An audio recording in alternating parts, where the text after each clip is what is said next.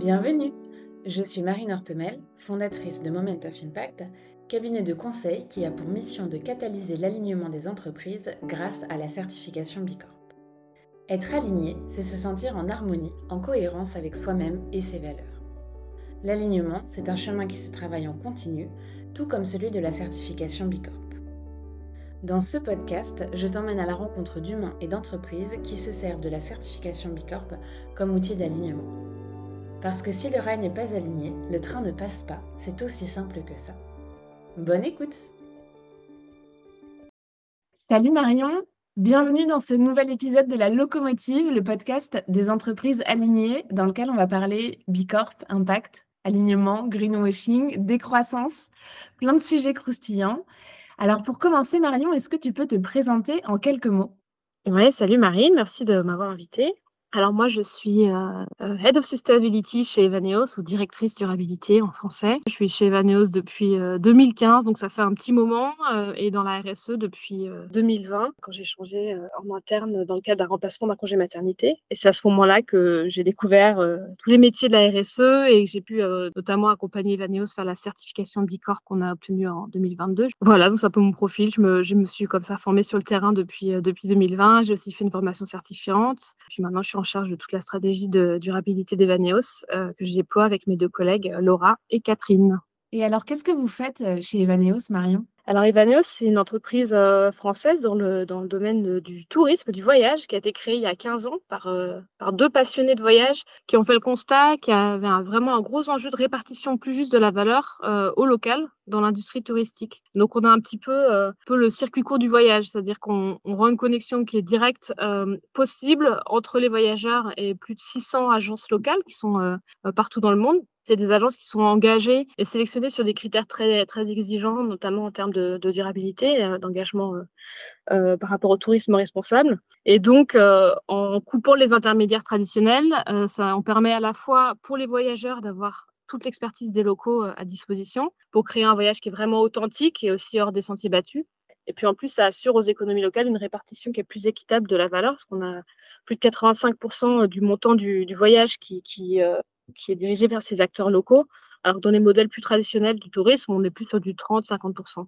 Et du coup, chez Evaneos, vous avez une promesse, vous avez une tagline qui est Better Trips. Est-ce que tu peux nous expliquer euh, ce qu'elle veut dire, cette tagline? Qu'est-ce qu'il y a en fait derrière la notion de Better Trips chez Evaneos alors, Better Trips, euh, c'est Better for the Traveler, Better for the World, et ça sonne beaucoup mieux en anglais qu'en français.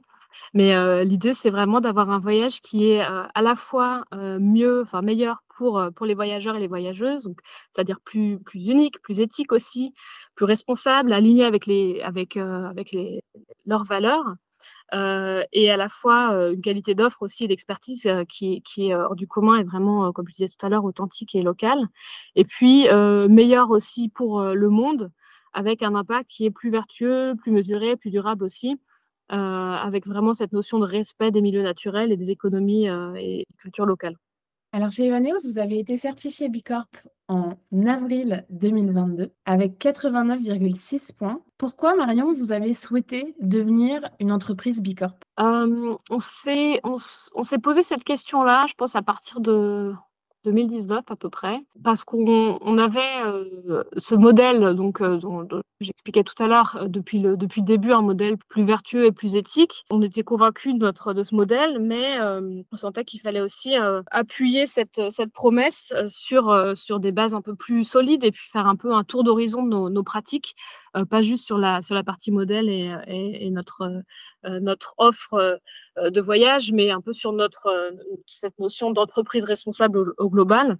Donc, il s'agissait vraiment de, travailler sur cette question de, bah, de crédibilité aussi, de mettre en face de nos, notre promesse des, une, démarche plus rigoureuse et puis un audit externe, formaliser nos pratiques. Et donc voilà, cette, cette question de, se confronter à un audit externe qui est important en tant qu'entreprise engagée et aussi euh, important pour nous par rapport à notre réseau d'agences locales, parce que comme on veut les accompagner vers euh, des démarches euh, de durabilité, de mesures d'impact et notamment des démarches de certification, c'était pertinent évidemment pour nous aussi d'aller vers cette démarche-là nous-mêmes. Et le fait que Bicorp, ça soit une certification internationale, c'est quelque chose qui vous a séduit aussi, je crois. Oui, absolument, parce qu'on est, on est basé dans, dans plusieurs marchés. On est, on est présent sur le marché français, espagnol, italien, allemand, néerlandais. Euh, à l'époque, on était aussi euh, sur, euh, sur des marchés anglophones, donc UK, US. et donc, on a cherché une certification qui soit, qui soit internationale, reconnue dans, dans ces différents marchés. Et, et c'est vrai que Bicorp nous a attirés parce que c'était un peu la certification qui montait, qui, on voyait de plus en plus d'entreprises euh, qui, nous parlaient et qui nous inspiraient, qui, étaient euh, certifiées. Et puis on était attiré aussi par la dimension euh, collective du mouvement. C'est-à-dire que c'est pas juste un label ou une norme avec un, tampon qui dit ça y est, vous avez fait un audit, vous êtes, on considère que vous êtes une entreprise vraiment dans une démarche de progrès. Mais il y a vraiment cette notion de d'entrer dans une communauté et de, de, collectif aussi. On sent que les, les, les, les entreprises euh, Bicorp ont vraiment euh, ce désir de, travailler ensemble vers un nouveau modèle d'économie qui est plus, euh, plus durable. Et ça, ça nous a vraiment attirés aussi. Oui, c'est ça. Et en plus, derrière les entreprises Bicorp, en fait, tu as des humains qui sont engagés, qui, sont, qui partagent un socle de valeurs communes. Et c'est vrai que c'est un, point fort de la certification, c'est que tu as une dimension communautaire qui est très solide et qui est motivante et inspirante et qui donne envie aux entreprises de, de rejoindre le mouvement. Vous êtes combien de collaborateurs actuellement chez Ivaneos en ce moment, on doit être environ 170, je crois. Et donc, comment vous vous êtes organisé pour la gestion du projet de certification Bicorp Alors, on s'est organisé, euh, il y a eu un peu, il y a plusieurs phases. Au début, on était assez nombreux, on avait créé plusieurs, euh, plusieurs équipes euh, avec des leads par équipe pour, qui représentaient un peu les, les différentes dimensions du, du BIA. C'était un petit peu une machine de guerre, finalement, ça on est un peu revenu en arrière parce qu'on avait trop essayé d'engager trop de gens dans le projet de manière un peu euh, industrialisée. Au final, ce qui a le plus marché, c'est quand on s'est mis à, travailler avec une task force vraiment plus restreinte.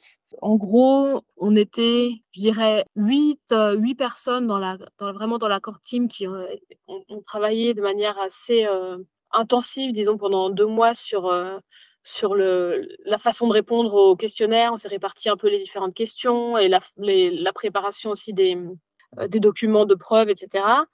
Euh, et après, on avait peut-être euh, le même nombre de personnes qui étaient un peu en groupe élargi, c'est-à-dire qu'on pouvait les solliciter si besoin, mais ils n'étaient pas forcément là dans, tout, dans tous les, réunions, tous les weekly, etc.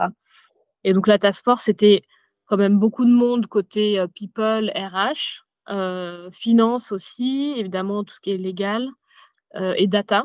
Euh, donc ça, c'est vraiment la core team. Et puis moi, donc en, transverse. Et après, on a fait appel un peu à, différentes personnes, que ce soit bah, forcément marketing, communication, offre, tech, produits, enfin différents intervenants comme ça. Mais ça, je dirais que ça a vraiment, on a vraiment pu avancer quand on s'est restreint sur une équipe euh, plus, plus petite. Et aussi, on s'est donné une deadline. À un moment donné, on a dit, en fait, on peut toujours attendre de faire mieux, de faire plus, mais euh, et à un moment donné, il faut, il faut y aller, il faut, se, il faut un peu se fixer euh, une échéance. Donc, on s'est dit, OK, on veut, on veut avoir soumis le BIA d'ici février 2021. Et, et, donc, on s'est donné, je crois qu'on avait deux mois assez intenses où on, a vraiment décidé d'aller d'aller avancer sur la réponse au BIA, la préparation des preuves, etc. En pratique, ça faisait déjà un an qu'on avait déjà toutes ces questions en tête, qu'on avait mis en œuvre des projets, etc. Mais vraiment, la partie soumission du BIA s'est faite de cette manière-là. Donc là, de ce que je comprends, il y a eu un an où vous, avez vraiment maturé le projet. Il y a eu deux à trois mois de préparation du BA un peu intense. Et après, vous avez envoyé votre BA. Qu'est-ce qui s'est passé à partir du moment où vous avez cliqué sur le bouton euh, Envoyer mon BA au Bilab eh ben, On a attendu. Euh, c'était en plus une période où il y avait beaucoup d'attentes. Euh, je pense que c'était notamment après le, enfin, en, plein Covid, en fait, il y a beaucoup d'entreprises qui sont centrées ou recentrées sur, sur ce, ce type d'enjeu on a eu 11 mois d'attente avant, euh, l'audit. Euh, donc ça a été très long. Pas évident d'ailleurs de, gérer. Enfin, on avait évidemment beaucoup parlé de, Bicorp pendant la préparation, pendant la soumission. Ça a fait beaucoup de bruit autour de ça. Euh, ça avait vraiment mobilisé les équipes et, fédéré aussi. Donc, beaucoup de gens me demandaient où est-ce qu'on en était. Donc voilà, on a, on a eu finalement 11 mois d'attente. Après, il y a eu à peu près deux mois d'audit avec des allers-retours que j'ai trouvé très intéressants avec, avec l'auditeur en l'occurrence. Et, euh, et, voilà, donc en fait, au final, on a commencé nos premières discussions sur le fait de vouloir faire une certification en 2019. On a euh, soumis le BIA en février 2021. Et puis après, on a été certifié en avril 2022. Donc c'est quand même un projet au long cours. Et donc, du coup, quand vous avez envoyé votre BIMPACT Assessment, vous aviez déjà vraiment préparé toutes vos réponses, tous vos justificatifs ou vous êtes servi du délai d'attente pour justement vous mettre à jour sur certaines questions et pour finaliser la mise à jour des justificatifs dans l'assessment? Un peu les deux. On savait à ce moment-là qu'il y avait beaucoup d'attentes, donc on s'est permis aussi de se dire qu'il y avait certains projets euh, qu'on finaliserait pendant l'attente. Mais c'était un peu des points bonus, quoi. On s'était dit, de toute façon, on est au-dessus de 80 points, euh, même, euh, voilà, on avait un peu un, tampon en se disant, voilà, on est normalement au-dessus, mais il y a certains projets euh, qui sont encore en cours et on devrait pouvoir les terminer euh, pendant la période d'attente.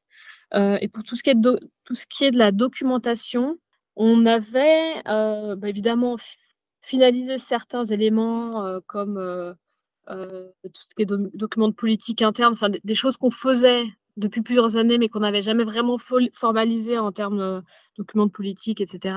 Ça, on, les a terminés. mais après, c'est surtout pour les questions, on avait toute une liste de, documents qu'on allait fournir. Donc, on savait ce qu'on allait fournir comme preuve, mais on n'a pas forcément mis toutes les pièces jointes, on n'a pas forcément tout documenté parce qu'on savait très bien qu'il y avait des délais et que ce qu'on aurait publié à un moment donné serait déjà plus à jour au moment de l'audit. Et d'autre part, c'est beaucoup plus compliqué, je trouve, d'expliquer tout le contexte à chaque question plutôt que d'échanger avec un, auditeur ou une auditrice euh, qui va finalement rentrer dans l'entreprise, rentrer dans le business model et comprendre les choses dans leur ensemble. Moi, ce que j'avais fait, c'est que j'avais quand même préparé, que j'avais j'avais appelé ça les un master documentation, donc des, un, document euh, rédigé de, de pas trois, quatre pages qui expliquaient le business model, un peu les parties pris dans le BIA, pour vraiment donner un tour d'horizon de d'Evaneos et de notre euh, l'approche qu'on a, notre approche de durabilité et l'approche qu'on a qu'on avait prise aussi pour répondre au BIA. Et puis après, ça, ce document-là a donné le contexte à l'auditeur. Quand on a échangé avec lui, au, moment de chaque question, il avait compris l'essentiel. Et donc, il suffisait, entre guillemets, d'aller apporter les preuves sans forcément un argumentaire très, euh, très détaillé pour chaque question. Donc, je suis assez, euh, assez contente de cette méthode-là et assez contente de ne pas avoir euh, essayé de tout documenter au moment de la soumission parce que de toute façon, au moment de l'audit, on était même l'année d'après, donc il a fallu mettre à jour les chiffres aussi RH euh, et financiers parce qu'on était sur une nouvelle année. Hein. Alors ça, c'est une super bonne pratique. Le master documentation, justement, pour permettre à l'auditeur ou à l'auditrice de bien comprendre l'entreprise, son approche et l'approche qui a été choisie pour répondre à l'assessment, parce qu'il faut bien avoir en tête que les auditeurs et les auditrices, ils ont affaire à plein d'entreprises différentes, à plein de secteurs d'activité différents. Il n'y a pas un auditeur spécialisé dans un secteur d'activité. Donc, en fait, ça leur, le fait de proposer un document comme ça, ça leur permet vraiment de bien comprendre en amont euh, l'entreprise et ça facilite énormément le processus de certification. Marion, est-ce que tu as des sujets d'impact sur lesquels vous avez travaillé justement en priorité dans le cadre de cette première certification? Je, pense que c'était vraiment beaucoup de la formalisation, c'est ce que j'évoquais tout à l'heure.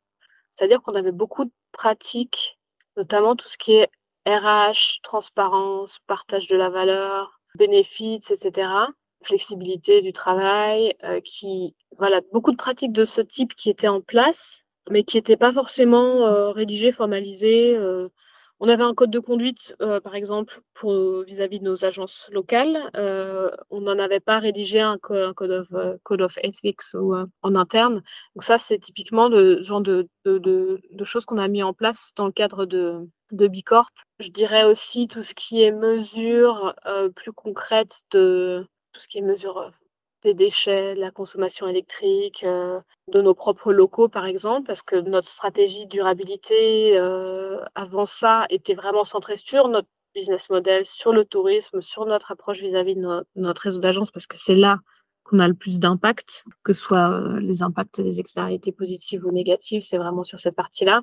Donc on avait moins pris le temps de, de mesurer nos, impacts pas à 300, 360 sur l'entreprise. Donc c'est ce type de choses-là. Et puis après, je pense qu'on l'évoquera un petit peu euh, quand on, parlera des IBM, mais il y avait toute la question de la mesure de ce qui est outcomes, c'est-à-dire les, impacts un peu finaux de, de notre activité. On s'est rendu compte qu'il y avait, c'était très difficile de mesurer concrètement dans, un modèle comme le nôtre, qui est quand même un modèle de marketplace. Donc, on, comme on fait de la désintermédiation, on met en relation un voyageur avec des agences locales. Au final, ce sont eux qui échangent entre eux.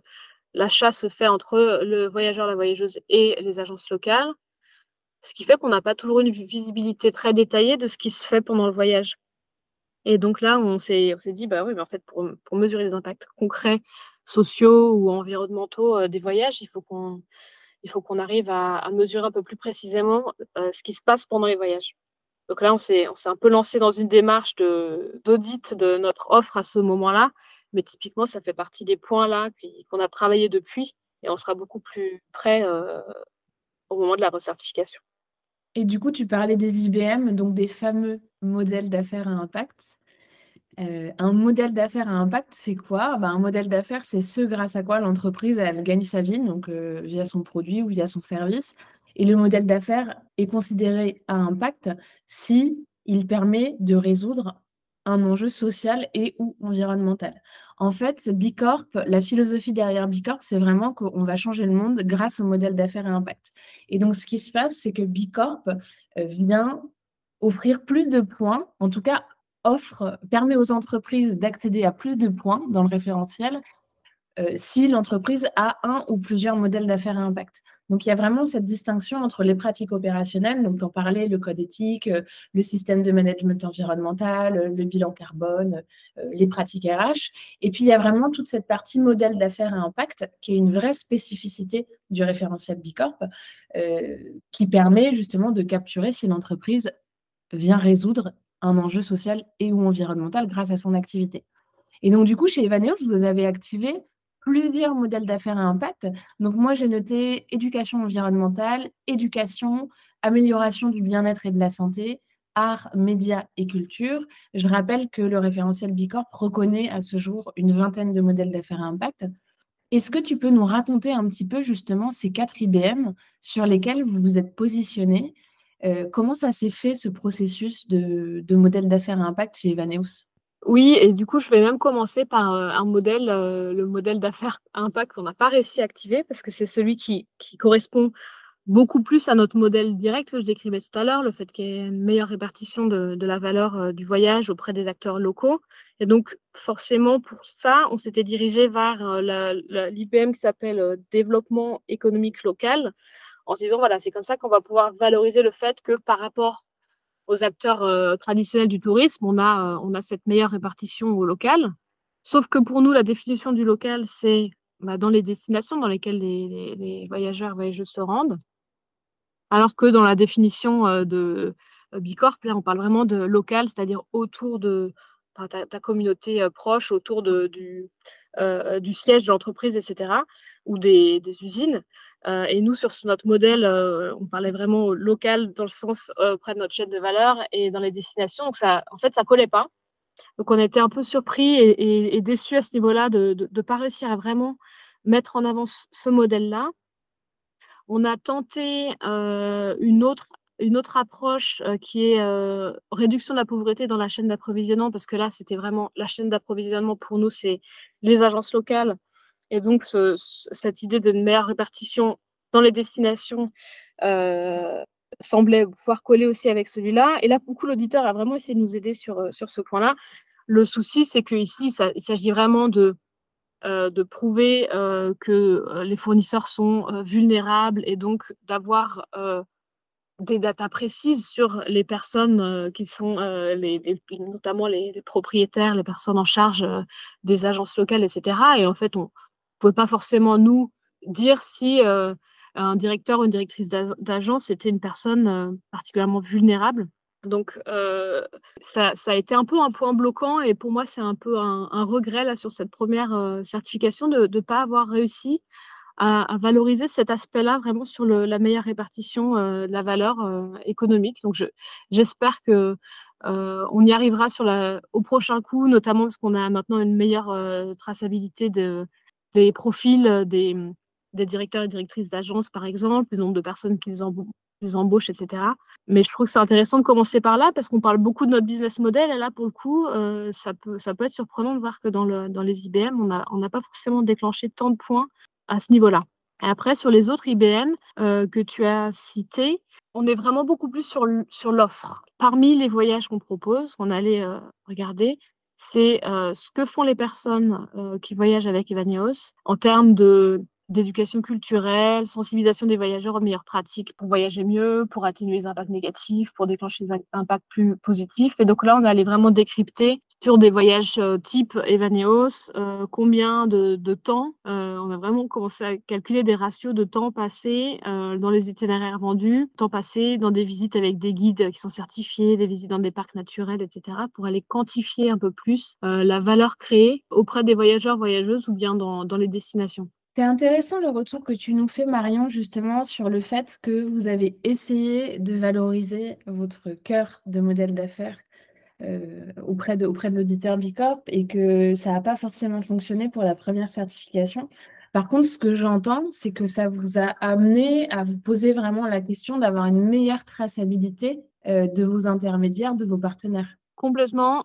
Et hum, vraiment, ça, c'est sur la partie agence locale, donc meilleure connaissance détaillée de, des profils euh, euh, des directeurs, directrices d'agence. Euh, donc, on avait déjà quelques stats sur est-ce que le pourcentage d'agences détenues par des femmes, le nombre de personnes employées, on pouvait l'estimer, mais de manière peu précise. Et donc là, on est en train de se lancer dans une, vraiment une démarche de collecte plus, plus précise de ces informations-là. Et la même chose s'applique au niveau de chaque voyage, en fait. Comme on est sur du voyage sur mesure, on n'a pas, pas un catalogue précis et simple euh, qui nous qu'on peut, qu'on peut évaluer. On est vraiment sur du sur-mesure, donc il faut être capable d'aller mesurer sur euh, tous les voyages vendus euh, en, utilisant la data qu'on peut avoir grâce à l'utilisation de nos outils, notamment mis à disposition des agences. On, va aller regarder un peu plus précisément parmi les activités proposées, quelles sont les activités qui, génèrent des impacts euh, plus ou moins positifs? Euh, les hébergements, par exemple, est-ce que, nos agences proposent des, hébergements plutôt certifiés, des écologes, etc. il y a eu même une question, même plus générale, sur la, situation de nos agences locales. Et là, on a une, approche depuis, depuis deux ans qui est assez forte sur, je évoqué tout à l'heure, les certifications de nos agences locales, parce qu'en fait, on s'est rendu compte nous-mêmes euh, en faisant euh, Bicorp, où là, on a aussi certifié Travel Life, qui est une certification euh, spécifique dans le, dans le domaine du tourisme, que ça permet vraiment de mieux comprendre tous nos impacts sur, sur notre environnement, sur les écosystèmes, et de se poser la question de comment on sélectionne nos, nos fournisseurs, quelles exigences on a vis-à-vis d'eux, et nous, c'est exactement ça qu'on veut aussi que nos agences, euh, les agences locales partenaires fassent dans les destinations.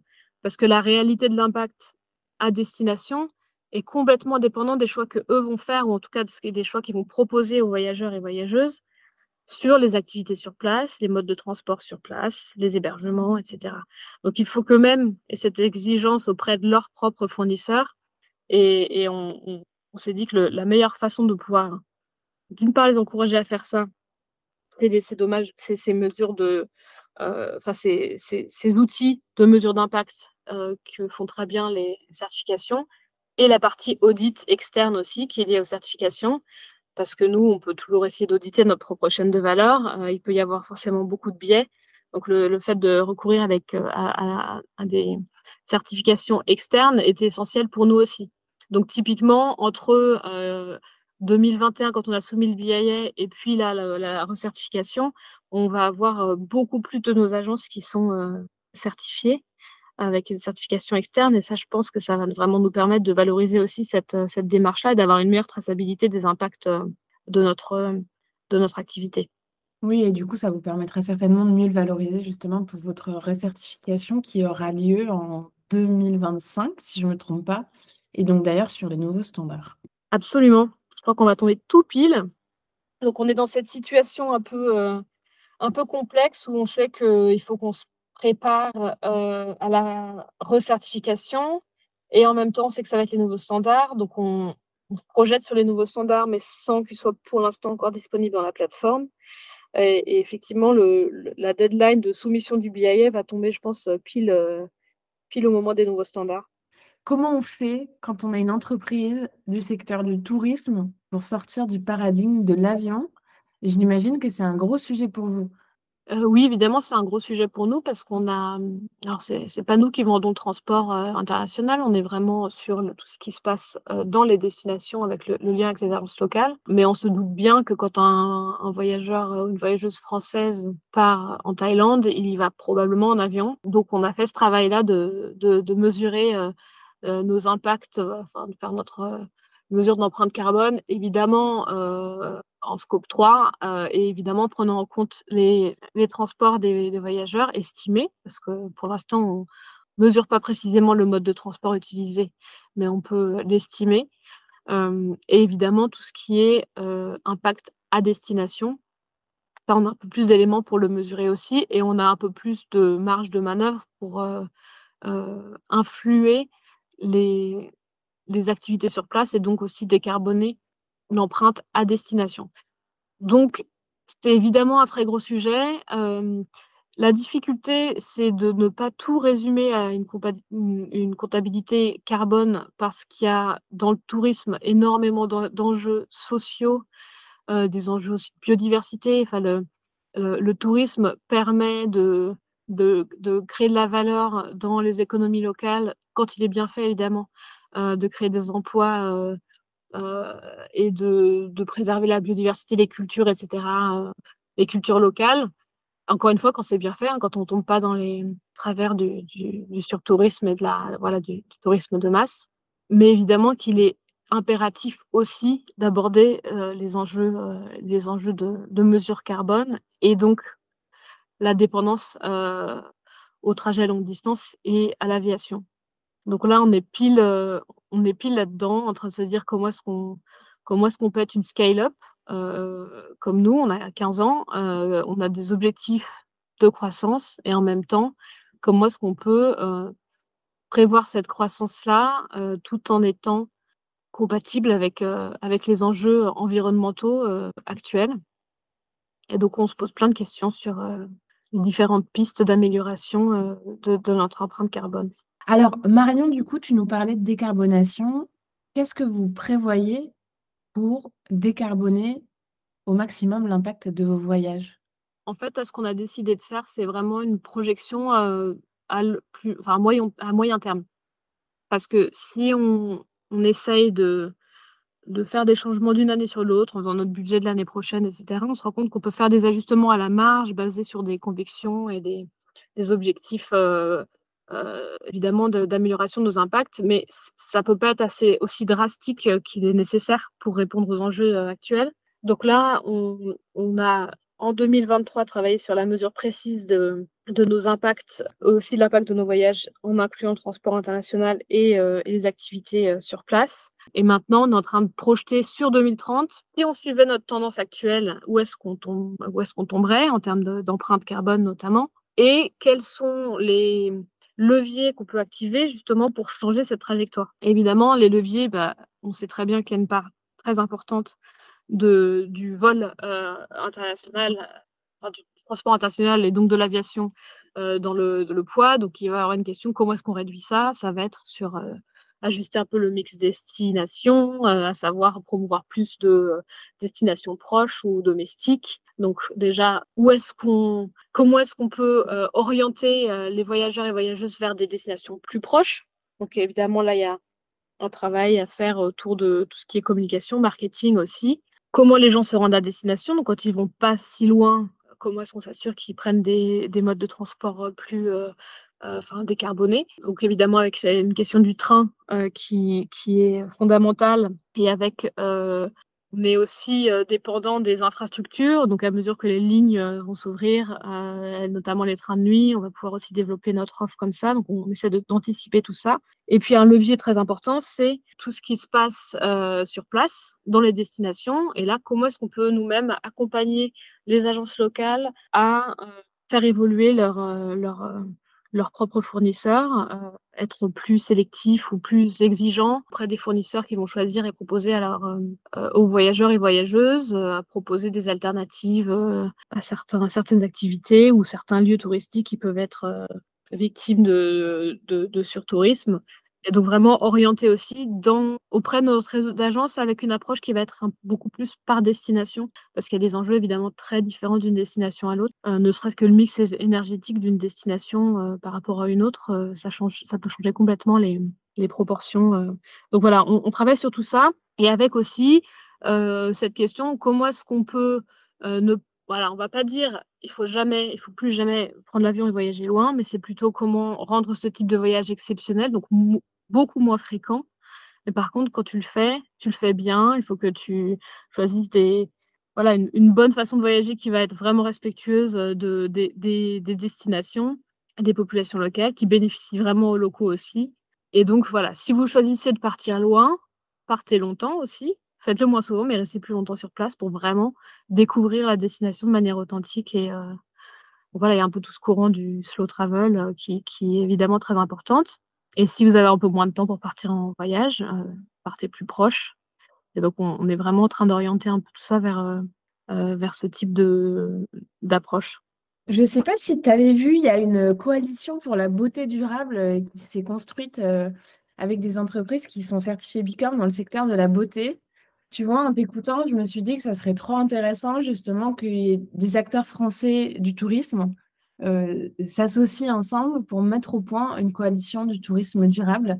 Est-ce que c'est une idée euh, dont vous avez déjà parlé?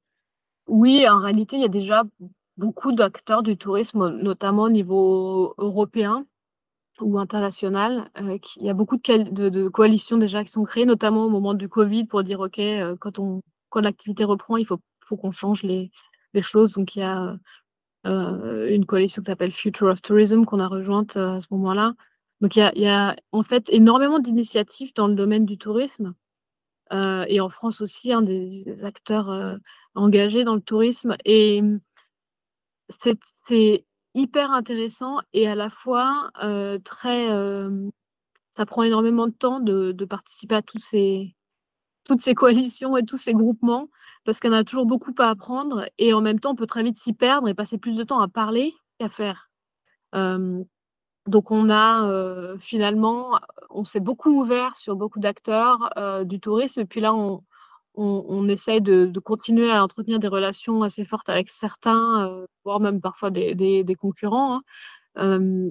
parce qu'on se rend compte que dès qu'on est sur la durabilité, finalement, c'est comme si la notion de concurrence n'existait plus. et on essaie surtout de diffuser les bonnes pratiques. Il y a différentes coalitions. Je ne je me sentirais pas d'en créer une de plus mais plutôt voilà, de, de, continuer à contribuer et faire des ponts, euh, partager sur les bonnes pratiques. Euh, je pense que c'est des, des, moments qui sont euh, importants. Alors, si on fait un petit exercice de projection, ça ressemble à quoi Evaneos en 2030 Alors, moi, si je me projette là, en 2030, Evaneos aurait une offre de proximité beaucoup plus importante, avec euh, peut-être aussi une offre de micro-aventure, ou des, des, vraiment une euh, euh, possibilité pour les gens de partir très proche de chez eux, hein, en vélo, etc. Pour vraiment être présent sur le voyage, un peu, pas du quotidien quand même, mais enfin le, voyage de chaque, de chaque année, avec aussi une meilleure accessibilité en termes financiers de, des voyages une offre en train beaucoup plus étoffée aussi, avec quelque chose qu'on ne fait pas actuellement, c'est-à-dire du multi-desti. Nous, on a des agences qui sont basées dans une destination donnée et qui prévoient, euh, qui peuvent euh, préparer un, voyage en général itinérant pour, euh, les, voyageurs et voyageuses. dès qu'on parle de mode de transport un peu plus lent, comme le train par exemple, en général, il faut prévoir des arrêts et c'est d'autant plus intéressant quand le, voyage lui-même, le transport lui-même devient objet du voyage. Et euh, si tu décides de partir en Croatie et que tu t'arrêtes en cours de route euh, et découvrir les pays euh, sur le chemin, c'est hyper intéressant. Et ça, pour l'instant, on n'est pas en mesure de le faire. En 2030, on le sera. Et je pense que c'est ça aussi l'avenir du, du, voyage, et notamment du voyage sur mesure, c'est de pouvoir faciliter ça, parce que c'est quand même actuellement assez galère si tu veux faire un voyage un peu plus longue distance, que tu as des enfants et que tu veux euh, t'arrêter dans plusieurs euh, lieux, trouver des hôtels, des activités à faire et puis continuer ton voyage, c'est pas évident à faire tout seul et c'est vraiment nous notre métier. Donc euh, j'aimerais qu'on soit capable de, proposer une, une offre train vraiment bien étoffée. Et puis quand on pense à, au voyage longue distance, et, je parlais des impacts importants dans les destinations, ça veut dire qu'on ne peut pas se dire qu'on arrête du jour au lendemain de travailler avec nos agences sous prétexte qu'elles sont éloignées de nous, euh, parce qu'il y a des, destinations qui ont, euh, bah, qui ont besoin du tourisme aussi pour continuer à, à, vivre. Euh, mais pourquoi pas imaginer d'ouvrir un marché en Asie, que les, les, les personnes voyagent depuis l'Asie dans des destinations proches de chez eux. Donc pour continuer à faire travailler nos agences en Asie, on pourrait imaginer d'ouvrir euh, un marché asiatique ou pareil en Amérique du Sud, etc., pour un peu euh, maintenir cette euh, vision vertueuse du, du, voyage, mais en limitant les transports, la distance parcourue pour, pour les transports. Ouais, donc avec une dimension beaucoup plus locale en fait, en étant directement sur les nouveaux marchés. C'est un peu l'idée. Après, on n'y est pas là, mais tu me projettes à 2030, donc pense que c'est une vision en tout cas qui est importante d'avoir parce que euh, on sait très bien qu'on va pas pouvoir voyager euh, aussi souvent, aussi loin qu'on le fait euh, depuis, depuis quelques années. Oui, et puis on est bien en France. Il y a tellement, il y a tellement de paysages et de choses à découvrir en France. C'est ça, en France et, dans les, même dans les pays limitrophes, il y a tellement de choses à voir aussi qu'on peut, on peut vraiment apporter des choses là-dessus. En plus, je pense que c'est pas du tout incompatible pour Evaneos pendant un temps, on pouvait se dire, OK, mais le voyage, sur mesure, le voyage euh, avec des agences, c'est pertinent uniquement euh, quand tu vas loin parce que tu ne connais pas la langue, tu connais pas la destination. Je pense que, en fait, le fait d'être accompagné par euh, un ou une professionnelle pour, pour t'aider à organiser ton voyage, c'est c'est aussi pertinent quand tu vas proche de chez toi parce que si tu veux découvrir des choses qui sont différentes de ce que tout le monde fait et tout le monde voit sur Instagram ou TripAdvisor, finalement, tu as une vraie valeur ajoutée à avoir des, experts. Et, puis, sur la partie euh, traçabilité, durabilité, c'est très compliqué euh, de, savoir vers où s'orienter quand on, veut voyager mieux. On veut s'assurer d'avoir des meilleures retombées aussi euh, économiques ou sociales de nos choix de voyage et donc de faire appel à des experts locaux euh, certifié, engagé, ça a du sens même, même en restant près de, chez, près de chez soi en fait. Est-ce que Marion, tu dirais que Bicorp c'est une démarche anti-greenwashing? Est-ce que je dirais que Bicorp est une démarche anti-greenwashing? Je dirais dans la structure actuelle, donc pas avec les, standards actuels, euh, peut-être pas complètement. D'un côté, je pense qu'on peut pas être Bicorp euh, en n'étant pas un minimum sérieux et engagé parce que c'est quand même très exigeant d'avoir cette certification. Après, euh, avec le système actuel, il y a une possibilité quand même d'être très très bon dans un domaine et, et, moins dans un autre. Et donc, il peut y avoir un peu une compensation euh, sur les différents euh, domaines d'impact. Et donc, pour ça, je pense que ça, ça, pose question. Et c'est d'ailleurs ce qui est, ce qui est revu avec le projet sur les nouveaux standards. Et je pense qu'avec il peut y avoir une entreprise Bicorp qui, quand même, peut se cacher derrière le label et se dit, OK, on est Bicorp, donc on est durable. Alors c'est plutôt l'inverse. Euh, c'est plutôt, on, est Bicorp parce qu'on est durable, ou en tout cas engagé dans une démarche de durabilité. Euh, et donc voilà, il ne faut pas se reposer sur ses lauriers et, juste placarder partout. On est bicorp, donc on est bien. Ça, peut être euh, le cas. J'ai pas forcément d'exemple en tête, mais voilà, je dirais pas juste bicorp c'est anti-greenwashing, mais par contre c'est quand même une bonne façon de prouver que euh, on, a fait un travail assez rigoureux de mesure d'impact et qu'on respecte des standards quand même assez élevés.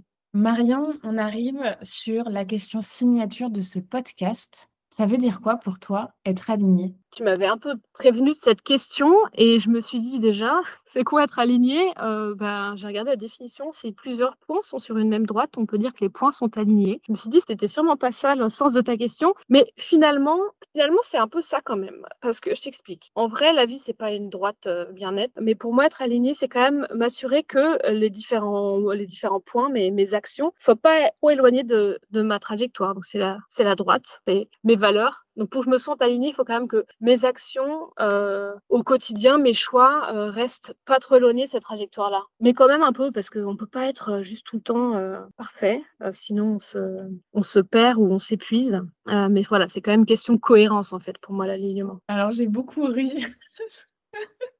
Avec cette histoire de droite et de point, effectivement, euh, je trouve que c'est une très belle image en fait. Et le mot-clé dans l'alignement, c'est la cohérence. C'est effectivement, est-ce que ce que je fais au quotidien, est-ce que les choix que je fais sont alignés avec euh, qui je suis, avec mes valeurs, euh, avec les messages que, avec les messages que je porte et avec la vision que, j'ai en tout cas. Je te rejoins tellement dans c'est important d'être aligné, mais genre pas tout le temps parce que sinon tu t'épuises, tu te mets trop de pression euh, et, et c'est pas viable euh, à moyen terme. quoi. Ouais, je, pour réagir là-dessus, je pense qu'en fait ça fait partie de l'alignement avec ses, valeurs. C'est-à-dire pour moi, une valeur très importante, c'est la, la tolérance. Et donc, il faut être aussi tolérant avec soi-même et, réaliser qu'on peut pas, voilà, on peut pas toujours tout faire parfaitement euh, et, donc se, donner l'espace de, de vivre, euh, je pas, de vivre sa vie, de faire des, des choix qui sont parfois, ok, bah, je vais manger un steak, euh, sinon, sinon on s'épuise, quoi. C'est ce que je disais tout à l'heure. Et est-ce que toi, tu as des trucs, enfin, tu as un truc ou tu as des trucs que tu fais au quotidien pour te sentir aligné en tant que personne? En fait, la finalité de l'alignement, c'est tout simplement de se sentir bien dans ses baskets. Est-ce que toi, tu as des trucs que tu fais au quotidien qui te permettent de, te sentir bien, de te sentir à ta bonne place, que ce soit dans ton, quotidien, dans ton quotidien de tous les jours ou dans ton quotidien d'entreprise? Pour moi, c'est de, de m'arrêter euh, quelques secondes et de regarder si ce que je fais a un impact positif. Voilà. Quel impact j'ai autour de moi? Est-ce que je fais bouger les lignes? Donc, par exemple, voilà, chez, chez Vaneos ou dans le domaine du tourisme, il y a évidemment des, choses qui vont pas et des, plein de choses qui vont très bien. Et donc, je me demande, moi, dans mon rôle là, en tant que euh, directrice durabilité, est-ce que je fais bouger les choses et puis assez, fort et assez vite? Et, typiquement, je vois l'effet des multiplicateurs que euh, notre, notre, stratégie peut avoir auprès de nos 600 agences locales et de leur propre chaîne de valeur. Je les, quand ils, ils nous font des retours en disant à quel point euh, euh, nos webinaires ou nos formations ont pu les aider, etc. Je me dis finalement, ça a vraiment de l'impact en fait à, échelle. Et pareil, les graines qu'on peut semer en interne en faisant des, des formations on a commencé comme beaucoup sur, avec la fresque du climat, mais on développe des formations d'expertise de, de, plus en plus et donc je vois un vrai changement des mentalités auprès de mes collègues, auprès euh, même du voilà de la direction, du CODIR, qui commencent à me parler de décarbonation, qui questionnent la croissance et qui travaillent sur des trajectoires à 2030. Là, je me dis en fait il y a vraiment des choses qui bougent et donc j'ai un impact positif suffisamment fort pour que euh, je sois voilà confiante sur le fait que je, je, fais des bons choix. C'est un peu se poser sur cet aspect-là. Et puis c'est pareil dans la, dans la vie perso, euh, la somme de, de toutes mes actions, est-ce que, euh, est-ce que je considère que ça a plutôt un impact vertueux ou pas? Et je pense que c'est voilà, c'est comme ça que j'agis un peu au quotidien aussi. Marion, merci beaucoup euh, d'être euh, d'être venue nous parler du processus de certification Bicorp d'Evaneos et du cheminement d'alignement d'Evaneos, justement au regard des enjeux sociaux et environnementaux actuels qui nous concernent toutes et tous. Merci beaucoup d'avoir pris ce temps-là. C'était un plaisir d'échanger avec toi. Et puis je te dis à très bientôt. Merci beaucoup Marine, à bientôt. Merci beaucoup de nous avoir écoutés. J'espère que cet épisode vous invite à en apprendre plus sur le mouvement Bicorp et la manière dont il soutient l'alignement des entreprises vers un impact durable et une activité remplie de sens. Si c'est le cas, je vous invite à découvrir plus de contenu autour de Bicorp et de l'alignement sur mon site moment-impact.com. N'hésitez pas à partager le podcast à votre entourage et rappelez-vous, si le rail n'est pas aligné, le train ne passe pas, c'est aussi simple que ça. À bientôt!